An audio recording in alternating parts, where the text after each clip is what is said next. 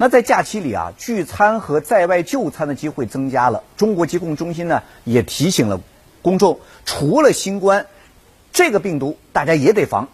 我们来看一下新华网的消息，中国疾控中心日前发布的信息就显示了，今年九月以来，全国已经报告了超过三十起诺如病毒的爆发，涉及病例大约是一千五百例，主要呢发生在学校，但是像旅游团呐、游轮呐、度假中心啊等等，也是经常会发生诺如病毒的。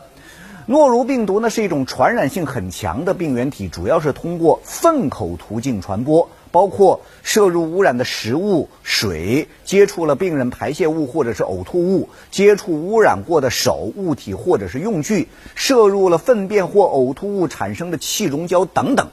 而目前针对诺如病毒还没有特异的这个抗病毒药物和疫苗。每年的十月到第二年的三月呢，又是诺如病毒流行的高发季，所以疾控中心的专家就建议大家了，一定要做好个人卫生，勤洗手，不食用生冷的食物。